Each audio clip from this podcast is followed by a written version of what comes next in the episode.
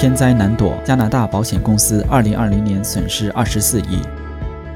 严重的天气事件使加拿大保险公司在2020年损失了24亿元，而损失最大的一些事件都发生在亚伯塔省。据 CTV 报道，灾难指数和量化公司周一发布报告称，2020年是自1983年以来灾害保险公司第四大损失年。国际可持续发展研究所 IISD 总裁兼 CEO 理查德·弗罗里佐恩 （Richard Florenzo） 指出，气候变化的已知影响之一是更频繁的极端天气事件及其损害后果。二零二零年代价最昂贵的天气事件，排在前三名的都发生在亚省。六月十二日，重击卡尔加里的冰雹，估计耗资十三亿元；麦克莫里堡的春季洪水耗资五点六二亿元；中部和南部的夏季风暴耗资二点二亿亿元。其他损失严重的天气事件还有：一月十日，安省和魁北克省南部遭遇的暴风雪，耗资九千八百万元；一月十五日，袭击安省的暴风雨，耗资八千八百万元。加拿大人继续遭受气候变化带来的日益严重的经济损失。加拿大保险局 IBC 联邦事务副主席克雷格·斯图尔特 （Craig Stewart） 说：“尽管知道弹性恢复的重要性，但联邦政府缺乏任何保护加拿大人免遭洪水、火灾、暴风雨和冰雹侵害的国家计划。